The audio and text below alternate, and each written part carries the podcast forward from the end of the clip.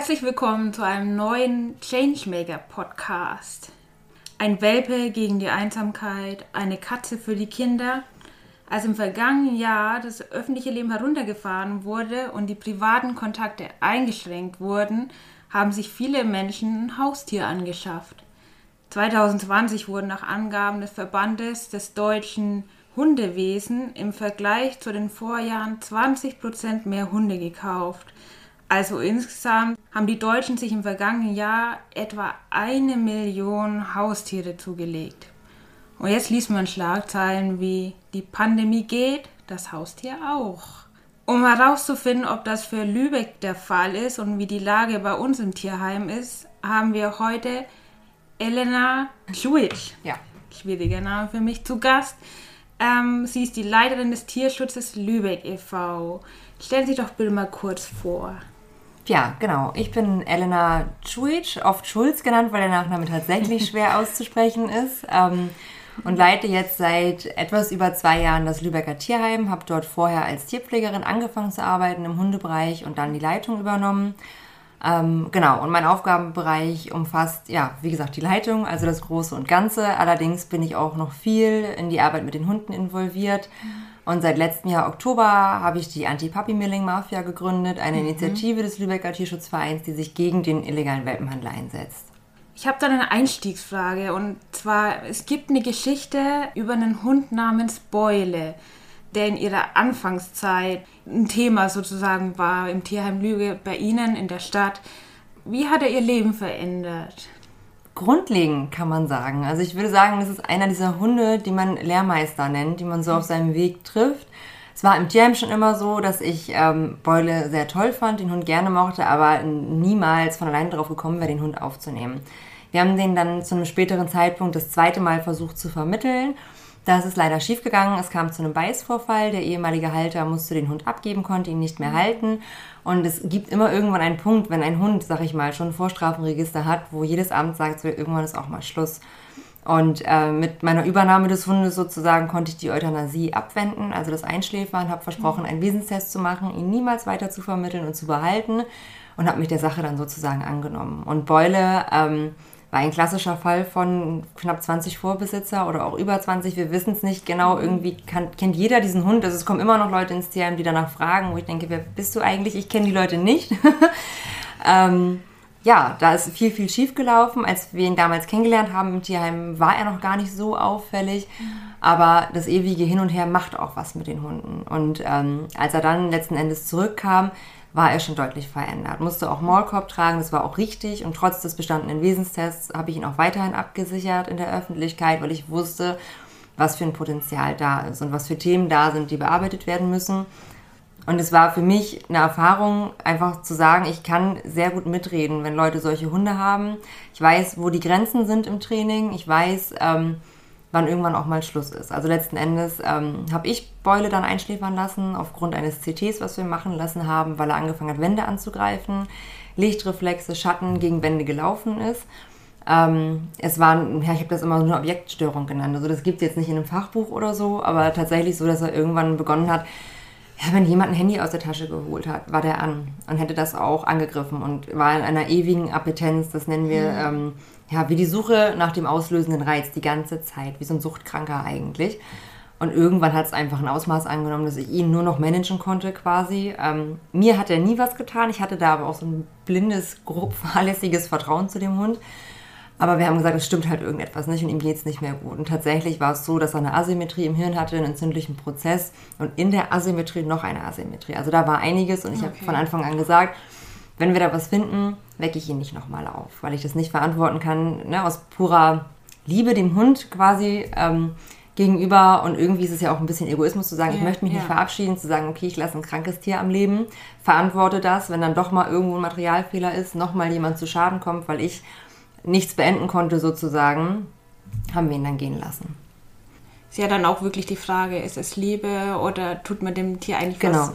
Ja, es ist eine schwierige Frage auch. Ja, total. Auch ethisch, ne? Ja. Also ich hätte, es ist halt immer leicht von außen zu sagen, oh, hätte ich nie gemacht, ne? Aber letzten mhm. Endes hat der Hund Schmerzen. Was ist das für ein Leben, wenn man immer in einer eigenen Welt lebt, die gar nicht in die passt, in der man eigentlich lebt? Ähm, wenn wir zu Hause zusammen auf dem Sofa saßen, war die Welt in Ordnung und keine Fliege vorbeigeflogen ist oder kein Lichtschatten irgendwo an der Wand war, dann war es okay. Aber alles andere war für ihn nicht mehr lebenswert. Ne? Und dann zu sagen, okay, weil ich mich nicht trennen kann, lasse ich ihn leiden und leben, das ähm, keine Chance. Aber ich habe für mich, kann ich sagen, alles getan, was ich tun konnte und würde es jederzeit wieder machen. Ähm, aber ich bereue die Entscheidung nicht. Wie ist es hier eigentlich zum Tierschutz gekommen? Dadurch, dass ich mir irgendwann, also ich hatte einen Jack Russell, da war ich zwölf Jahre alt und ich habe mhm. mich immer mit Tieren befasst, aber das tun sehr viele Menschen. Und ich habe auch immer gesagt, oh, ich will was mit Tieren machen. Und dann kommen aber so die, ich sag mal, Erwachsenen, mach mal was Vernünftiges, das ist doch kein Job.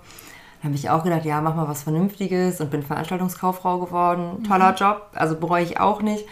Ähm, und habe mir irgendwann, nicht klug wie ich war, mit meinen Anfang 20 einen Dobermann bei eBay Kleinanzeigen gekauft, ein Welpen aus einem Wohnwagen im Osten. Fand es aber erstmal gar nicht komisch, dass der sehr klein war, eigentlich viel zu jung. Die Elterntiere waren auch da, aber ich konnte ihn nur durch eine Scheibe sehen, weil die so freundlich waren. ich mir aber auch nichts bei gedacht, damals sehr blauäugig rangegangen. Ähm, und habe mir dann einen sehr kranken, verhaltensgestörten Welpen gekauft, ohne es zu wissen und bin quasi den kompletten Weg über, ich glaube, sieben verschiedene Hundetrainer. Ich bin aus der Wohnung geflogen, weil der Hund so geschrien hat. Also auch wenn ich da war manchmal, der war einfach, ja, ich habe den abgeholt, auf den Boden gesetzt und er hat geschrien. Dann hatte der multiple Hauterkrankungen. Also eigentlich alles, was schiefgehen kann, ist richtig schief gegangen. Ich mochte ihn aber. Und bin mehrfach umgezogen. Dann habe ich ihn vermittelt, habe ihn wieder zurückbekommen, habe ihn in der Pension untergebracht, mein ganzes Leben umgekrempelt für diesen Hund. Ähm, und später auch einen Job gefunden, wo ich ihn hätte mitnehmen können und dann ist er gestorben an einer Bissverletzung, die tatsächlich gar nicht so schlimm war. Und die ist ähm, im Tierheim Lübeck passiert. Da hatte ich ihn nämlich untergebracht und er hat mit einem anderen Hund zusammen gewohnt. Und dadurch, dass der so immunschwach war, ist da quasi aus einer Mücke ein Elefant geworden und das hat mhm. er nicht überlebt.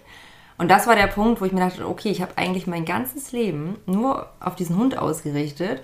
Und dann hatte ich ihn ja aber nicht mehr und stand da und dachte, eigentlich ist das gar nicht das Leben, was ich haben will. Das ist zwar schön und von außen, ich glaube, also damals haben alle gesagt, bist du bescheuert, den Job zu schmeißen jetzt was mit Hunden machen, ja, ja, so nach dem Motto, das wird nichts. Ähm, aber ich habe gesagt, ich möchte es aber machen und ich möchte irgendwann der Mensch sein, der Leuten wie mir helfen kann und sagen kann, okay, pass auf, das und das ist Phase, deswegen ist der Hund so, weil das ja schon in einen Bereich geht. Es gibt viele Hundetrainer, aber die wenigsten kennen sich auf den Gebieten gut aus und wissen, wovon sie reden und wie man wirklich helfen kann. Das muss man einfach ganz klar so sagen. Ne? Ja, und dann habe ich beschlossen, ich möchte irgendwann nicht mehr die sein, die Hilfe braucht, sondern die, die Leuten hilft. Und habe so angefangen, im Hundebereich zu arbeiten erstmal bis ich dann relativ schnell in den Tierschutz abgerutscht bin, sage ich mal, da irgendwie meine Seele verkauft habe, kann man fast sagen. Ähm, ja, und dann auf eigene Faust äh, meinen Paragraph 11-Schein nachgeholt habe, mich fortgebildet habe und irgendwann wieder im Tierheim Lübeck gelandet bin, aber diesmal als Angestellte, nicht als jemand, der den Hund abgibt. Mhm. Und so, also jetzt in der Kurzfassung quasi, ähm, bin ich dann ins Tierheim gekommen, in den Tierschutz. Mittlerweile sind Sie auch die Leiterin des Tierschutz Lübeck. Was sind Ihre Aufgaben dann so im Tierheimalltag? Genau, also grundsätzlich immer ansprechbar sein. Tausend Sachen auf einmal machen können ist sehr wichtig. Ähm, ich mache die Korrespondenz mit den Ämtern, mit sämtlichen Ämtern. Dann natürlich die Personalführung. Schaue, dass es in den einzelnen Bereichen gut läuft. Öffentlichkeitsarbeit ist ein ganz mhm. großer Punkt. Ne? Also, dass das, was wir da machen, auch nach außen transportiert wird. Das hat mich als Pfleger immer schon so geärgert weil ich immer dachte, es ist so schade, dass wir eigentlich gar keine Zeit haben, die ganzen Geschichten zu erzählen, die wir so erleben. Und jedes Mal, wenn Leute kommen und wir von dem Job erzählen, ist es wirklich, ja, wie so ein Schlag ins Gesicht fast, ne, für, für einige Menschen, weil keiner, Leute glauben immer, man sitzt dort, trinkt ein bisschen Kaffee, streichelt drei Katzen. Mhm. Es ist einfach so das klassische Bild. Ja. Ne, dass wir alle mindestens 50 Jahre alt sind, was auch nicht so ist, ähm, und man eigentlich auch nicht wirklich eine Ausbildung braucht für den Job, weil es ist ja nur ein bisschen putzen. Ähm, mhm. Ja, und Tiere streicheln und das ja, ist einfach ja. gar nicht so. Wie vielfältig das alles ist. Ähm, und was wir alles aushalten müssen. Ähm, die das, Verantwortung. Äh, die Verantwortung, die wir mhm. tragen, genau. Die Gefahr, der wir uns regelmäßig aussetzen, ob es jetzt dadurch ist, dass irgendwie Leute vorm Tor stehen, die aufgebracht sind, weil die Katze eingezogen wurde vom Amt und jetzt bei uns sitzt. Ähm, verärgerte Tierhalter, Welpenhändler, die gerne ihre Ware äh, zurück hätten oder sowas. Ähm, genau, und das ist eigentlich, ja, mein Aufgabengebiet ist eigentlich fast alles. Also ich arbeite auch immer noch in der Pflege mit, halt hauptsächlich bei den Hunden.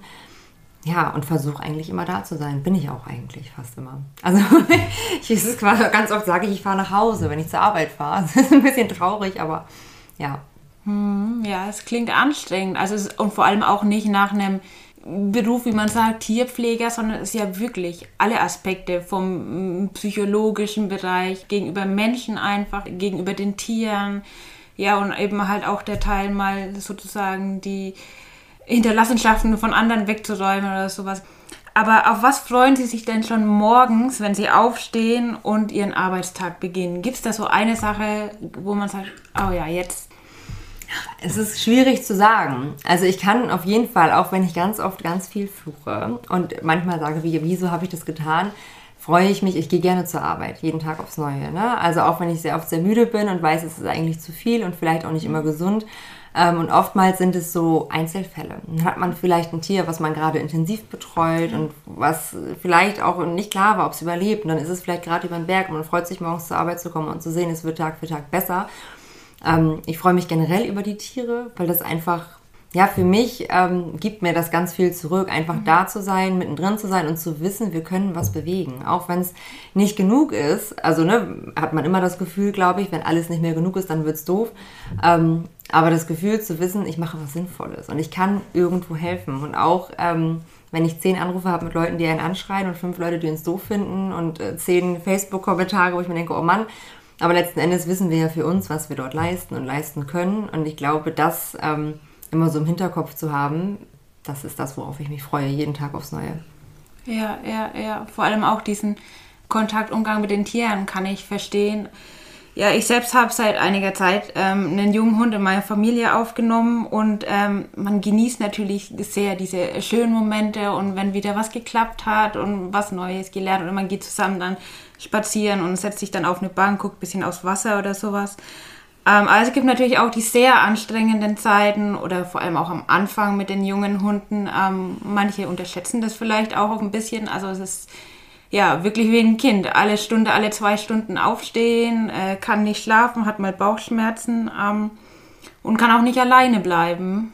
Aktuell geht es mittlerweile ein bisschen. Ähm, man ist schon sehr eingeschränkt. Und es heißt, also in der Pandemiezeit viele Tiere adoptiert wurden und die Tierheime teilweise leer gewesen sein sollen. Ähm, gab es die Situation in Lübeck auch? Nein. Also wir hatten extrem viele Anfragen, das stimmt. Ähm, das war auch die Zeit, in der wir schon angefangen haben zu warnen und zu sagen, stopp, das ist nicht normal. Ne? Dass man kann einfach, klar kamen dann viele Gegenstimmen, die gesagt haben, das ist nicht nur wegen Corona, aber es war einfach auffällig. Ähm, wir waren aber niemals leer, gerade nicht im Hundebereich, weil das aber, wir natürlich auch Hunde beherbergen, die nicht unbedingt äh, gesellschaftlich so dem Modell von Hund entsprechen, was man gerne zu Hause hätte eigentlich. Wir hatten ähm, eine Zeit lang relativ wenig Katzen, das hat sich aber ganz schnell wieder geändert. Ähm, die Nachfrage im Kleintierbereich war riesig. Aber wir haben ziemlich hohe Anforderungen und wir wollen ziemlich mhm. viel wissen. Ich würde nicht sagen, dass wir ja. übergriffig sind, aber wir möchten schon, wir vermitteln jetzt kein Kaninchen in der Käfighaltung und auch kein einzelnes und auch alle anderen Kleintiere haben es verdient, artgerecht gehalten zu werden. Und viele Menschen ja. sind halt so, die fahren zum Futterhaus oder sind zum Futterhaus gefahren, haben sich einen Käfig gekauft, von da aus direkt zu uns und haben gedacht, sie können jetzt mal eben zwei Tiere mitnehmen oder drei. Und das funktioniert so halt nicht. Und somit waren wir auch zu keinem Zeitpunkt leer. Hm. Und wie ich anfangs schon gesagt habe, so die Schlagzeile, ähm, die Pandemie geht, das Tier, ähm, das Tier, Haustier auch. Dann ist jetzt meine Frage, wurden diesen Sommer auch ähm, auffällig viele Tiere abgegeben oder werden jeden Sommer viele Tiere abgegeben? Ja, ähm, es ist nicht so, das ist ja so seit Jahren immer, dass man sagt, oh, zur Urlaubszeit werden die alle mhm. ausgesetzt oder zu Weihnachten. Das konnten wir nie so bestätigen. Also natürlich im Sommer waren es immer ein paar mehr, ähm, aber jetzt nicht horrend viel. Und auch zu Weihnachten. Also ich erinnere mich an einen einzigen Hund, der glaube ich mal ein Weihnachtsgeschenk war. Der hieß Per Wolf, weil der sehr weiß war und sehr weich. und der hatte tatsächlich, der lief so zwischen Weihnachten und Neujahr mit Geschenkpapier und bunter Farbe über den Parkplatz. Und das war wahrscheinlich wirklich ne, für die Kinder, die haben ihn dann irgendwo verloren und dann war es auch egal, so nach dem Motto da haben wir das so gemutmaßt, weil er halt diese ja. Benzel an sich dran hatte und die Schleife und diese bunte Farbe noch mal gut. Ansonsten erinnere ich mich nicht. Dieses Jahr war es so, dass wir innerhalb von 14 Tagen 25 ausgesetzte Tiere aufgenommen haben und das wirklich Schlag auf Schlag kam. Also hier 17 Kaninchen, da nochmal zwei irgendwo in einem Käfig, dann drei Vögel, nochmal ein Hund, nochmal zwei Katzen, eine Katze, die in einer Plastiktüte in den Müll geschmissen wurde. Und da war es tatsächlich einfach nur Glück, dass ein Passant das beobachtet hat. Da hatten wir gerade die heißen Tage, ich glaube es waren so 30 Grad. Hätte das keiner gesehen, wäre das nicht lange gut gegangen. Dann ein Hamster, der bei uns beim Pappmüll saß. Jetzt vor kurzem ein Kaninchen in der Box völlig verwahrlost. Ähm, das ist einfach viel, viel mehr geworden, gerade Kleintiere. Also vor allem Kaninchen. Das war ja auch so ein Trendhaustier quasi in der mhm. Zeit und da merkt man jetzt deutlich die Rückläufe und auch so Animal Hoarding Fälle, jetzt noch nicht unbedingt in Lübeck, aber viel im Umkreis, viel was wir mitkriegen, wo so langsam so kleine, ja, Zuchtbetriebe kann man es nicht nennen, es sind Vermehrer und Animal Hoarder, nach und nach hochgehen sozusagen, wo dann mal auf Schlag 100 Tiere aus der Wohnung geholt wurden. Es hat sich natürlich rentiert ne, in der mhm. Pandemiezeit. Jeder konnte plötzlich Tiere verkaufen für Preise, die es vorher auch gar nicht, die konnten gar nicht aufgerufen werden. Also der Markt hat sich ja erst durch diese hohe Nachfrage überhaupt gebildet. Und wie das halt immer so ist, viele Kriminelle sind auf den Zug aufgesprungen. Ne? Man ja, kriegt ja.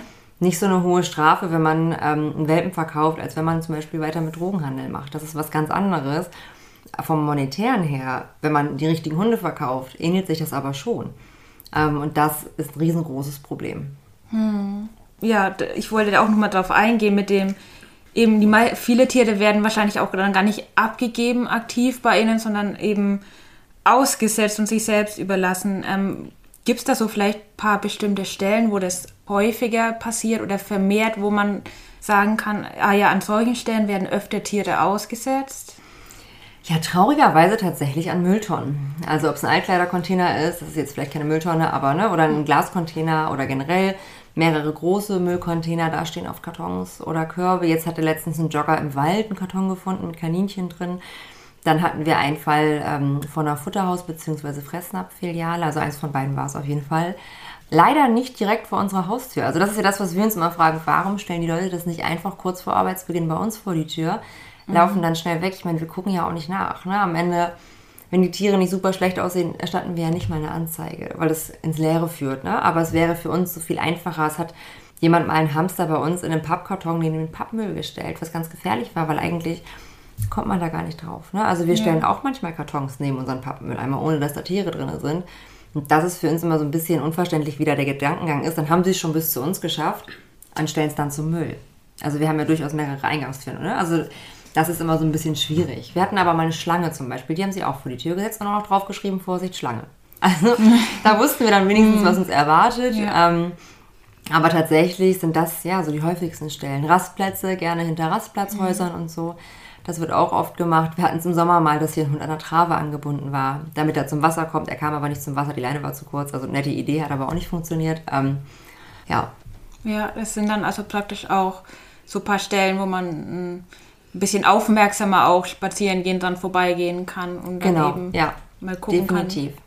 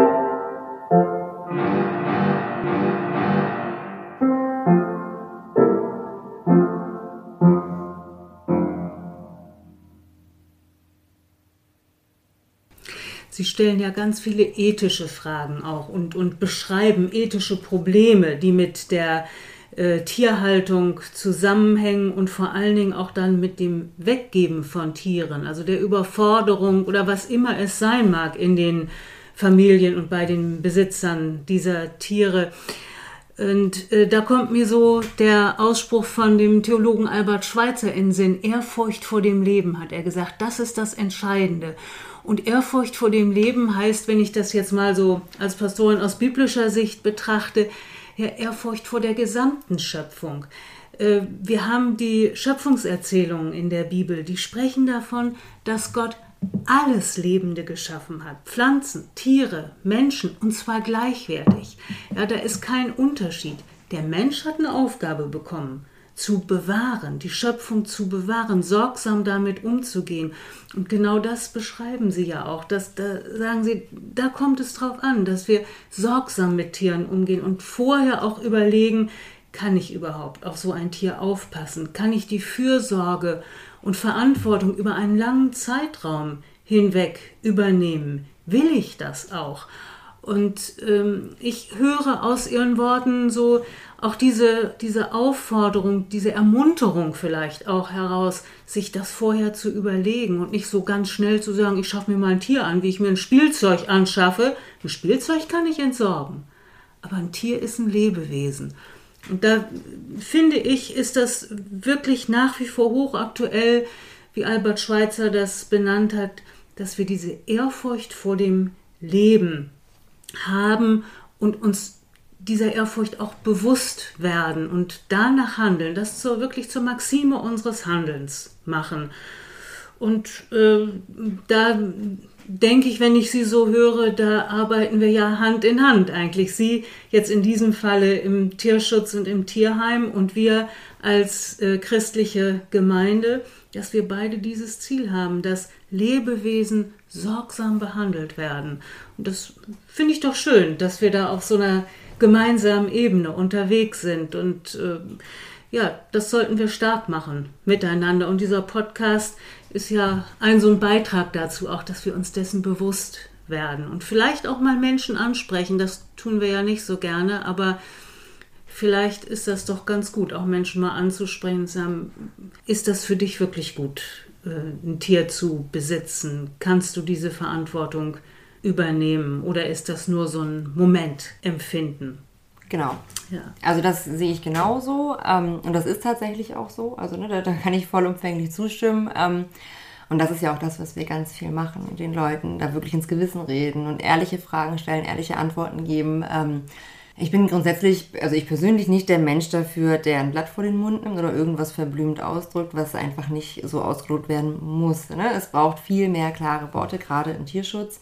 Und es ist ja auch oft so, dass Leute sagen, ich möchte was mit Tieren machen, weil ich nicht mit Menschen kann. Das funktioniert aber gar nicht, weil wir ganz, ganz viel mit Menschen arbeiten. Ähm, und das eigentlich, ja, ich würde fast sagen, es ist 50-50 ungefähr, wenn nicht sogar noch mehr, dass wir mit Menschen sprechen müssen. Ob sie ihre Tiere abgeben, ob sie eins von uns adoptieren, kaufen, wie man es auch immer nennen möchte, ähm, wollen. Das kommt ja immer ganz drauf an, aber da muss man schon sehr ehrliche und auch direkte Gespräche führen und es bleibt nicht oberflächlich. Ne? Also wir haben das zum Beispiel ähm, wenn jetzt sehr alte Menschen kommen und ein Tier haben wollen, muss ich diese Leute fragen, wie sie sich das vorstellen, wenn sie mal sterben. Ob es jemanden gibt, der das Tier übernimmt, ob sie, wenn sie Probleme kriegen, erkranken, was auch immer, jemanden haben als Backup, der sich kümmert. Und manchmal ist es auch so, wir vermitteln sehr gerne Senioren-Tiere zu Senioren. Ähm, dass wir dann halt einspringen. Das müssen wir aber vorher wissen. Ne? Da muss ich wissen, okay, wir sind der Notfallkontakt, wenn irgendetwas ist meistens ist es ja auch überhaupt, wir würden jetzt, ich würde jetzt nicht jemandem ein Tier vermitteln, wo klar ist, dass der ähm, ab morgen keine drei Treppenstufen mehr gehen kann, ne? oder wo gar nichts mehr geht. Ähm, aber ich sag mal, das Schicksal trifft uns alle immer unverhofft. Man weiß es ja nie und darauf muss man sich einfach vorbereiten. Ähm, wobei ich da auch tatsächlich sagen muss, es ist bei den älteren Leuten eher so, dass die sich doch mehr Gedanken machen als in den jüngeren Generationen und da auch ein anderes Grundverständnis für haben, viel beständiger sind. Aber das ist ja auch so ein gesellschaftliches Ding. Heute lösen sich auch zwischenmenschliche Beziehungen sehr schnell auf. Auch zwischen uns Menschen ist es schwieriger geworden, Konflikte zu lösen. Die werden gemieden und das überträgt sich alles auf die Tiere. Und das funktioniert aber nicht, weil das sehr ehrliche Lebewesen sind.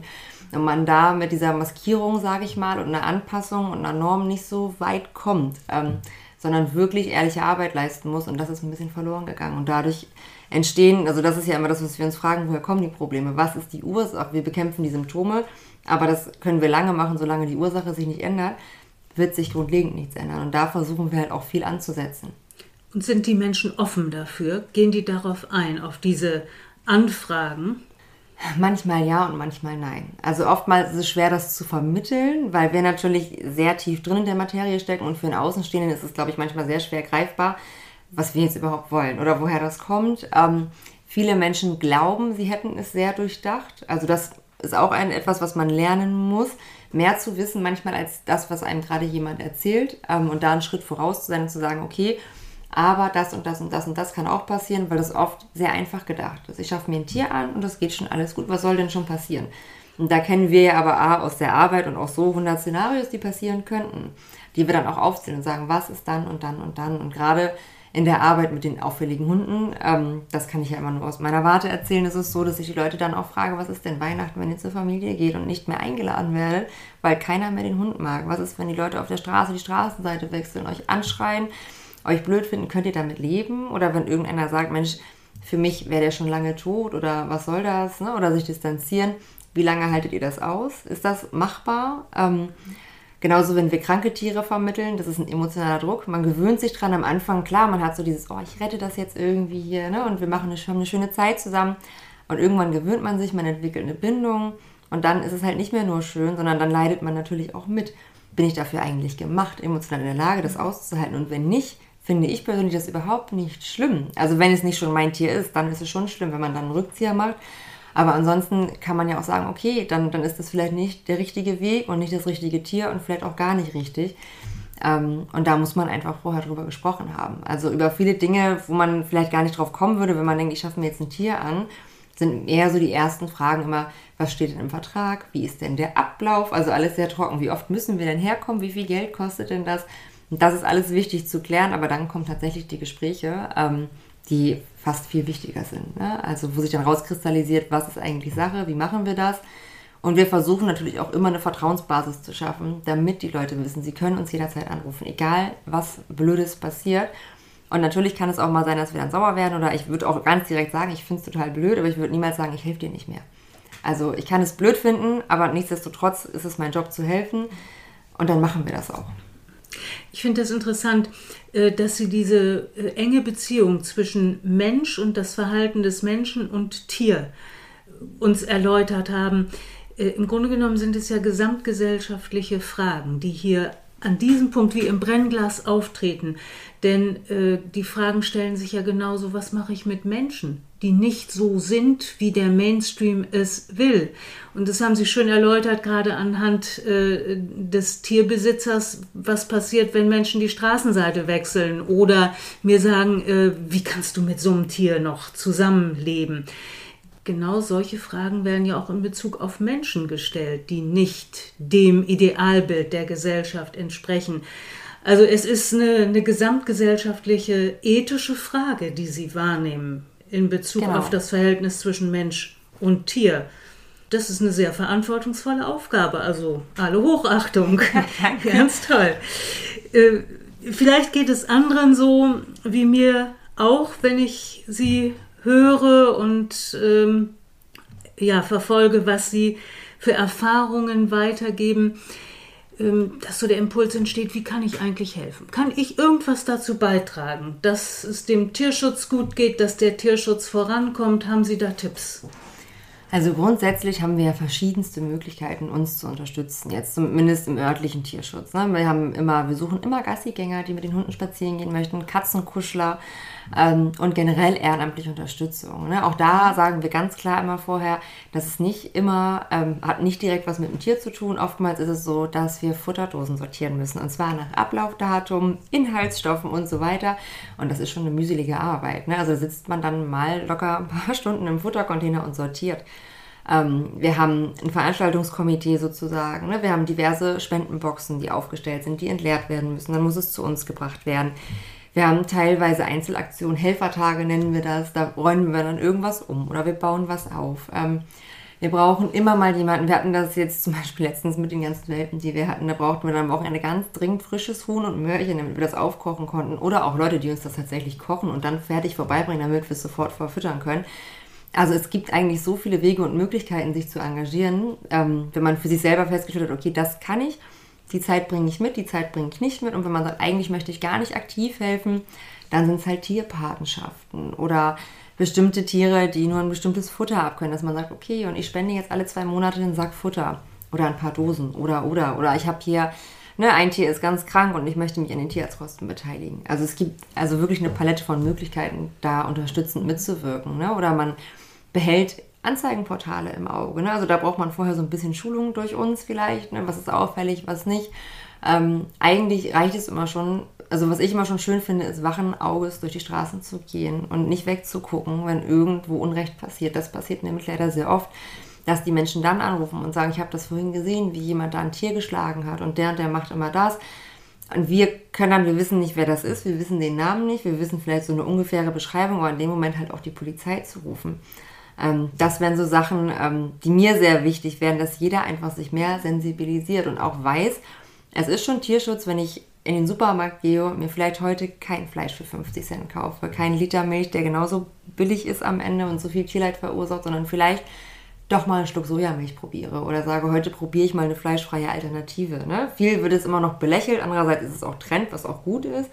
Ähm, und ich warte, ich erwarte nicht von irgendjemandem, ne, oder würde jetzt sagen, militant, jeder muss jetzt vegan leben, um Himmels Willen, das funktioniert nicht, wird es auch nie. Ne? Also erstmal nicht. Aber das sind, man kann wirklich Tierschutz im sehr kleinen betreiben und viel machen. Können Sie uns vielleicht noch einen lustigen oder schönen Moment ähm, erzählen oder mit uns teilen, den Sie während Ihrer Arbeit erlebt haben? Also grundsätzlich gibt es sehr viele schöne Momente. Ähm, um vielleicht nochmal das aktuelle Thema Welpenhandel und Welpen aufzugreifen. Ähm, jetzt den letzten Fall vielleicht auch. Da hatten wir äh, 13 Hunde aus einem Transporter und ähm, die waren an Parvovirose erkrankt, zumindest zwei Stück davon, sehr stark. Die sind auch gestorben und normalerweise ist es so, dass die Welpen in dem Alter, in der körperlichen Kondition ganz, ganz schlechte Chancen zum Überleben haben. Und das war am Anfang, gab es die Aussage, 70 Prozent werden wahrscheinlich sterben. Ähm, und am Ende war es überhaupt nicht so. Es ist bei den beiden geblieben und wir haben wirklich, wirklich, wirklich gekämpft dafür, dass sie das schaffen, Tag und Nacht. Ähm, und selber auch zwischendurch immer wieder gedacht, oh Gott, ne, was, was machen wir hier eigentlich? Das ne, wird niemals was und man hängt aber trotzdem dran. Und am Ende, ähm, als wir mit den Hunden zum ersten Mal draußen waren, nach dieser ewigen Isolationsquarantäne, ähm, die wirklich quasi, die hing an der Infusion am Anfang. Und irgendwann kam dann der Tag, wo wir sie dann mit der Box auf die Wiese setzen konnten und die zum ersten Mal rausgelaufen sind. Ähm, das war ein sehr, sehr schöner Moment. Und lustige Momente gibt es sehr oft, immer dann, wenn wir zum Beispiel Hundefairgesellschaften, die zu uns kommen und ähm, ja, ich sag mal, wie der Teufel an die Wand gemalt wurden, die gar nichts können und ganz unverträglich und ganz schlimm. Und dann stehen sie bei uns in der Hundegruppe und sind ganz, ganz klein mit Hut. Und es ist ganz oft so. Und das ist eigentlich immer ein bisschen lustig, weil ich immer denke, ach Mann, ne, schade, dass mhm. das Tier vorher keiner so gesehen hat, wie es eigentlich wirklich ist. Ähm, und da lächelt man schon immer ein bisschen, weil es auch beruhigend ist zu wissen, okay, ähm, irgendwie haben wir doch recht und irgendwie sind es am Ende dann doch auch alles nur Hunde und die haben definitiv eine Chance verdient und haben meistens dann auch eine auf eine gute Vermittlung.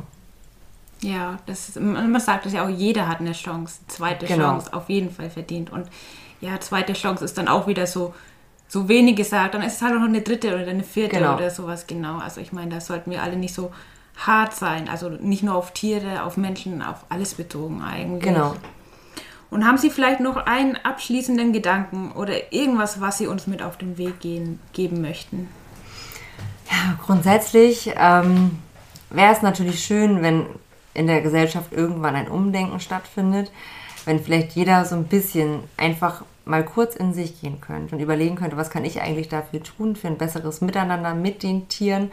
Und wie gesagt, es gibt so viele Aspekte, so viele Bereiche, in denen man sich engagieren kann. Alles auf einmal schafft keiner aber zumindest ein kleines bisschen. Und das wäre schön. Und dann, ähm, ja, ich sage immer, wenn man vor seiner eigenen Haustür fegt, ist die Welt schon ganz viel sauberer. Genau. Und das ja. dann auf den Tierschutz gemünzt, das wäre schon eine super Sache. Vielen Dank für das tolle Gespräch, dass Sie Zeit sich für uns genommen haben und vielen, vielen Dank, Dank, dass ich hier sein durfte.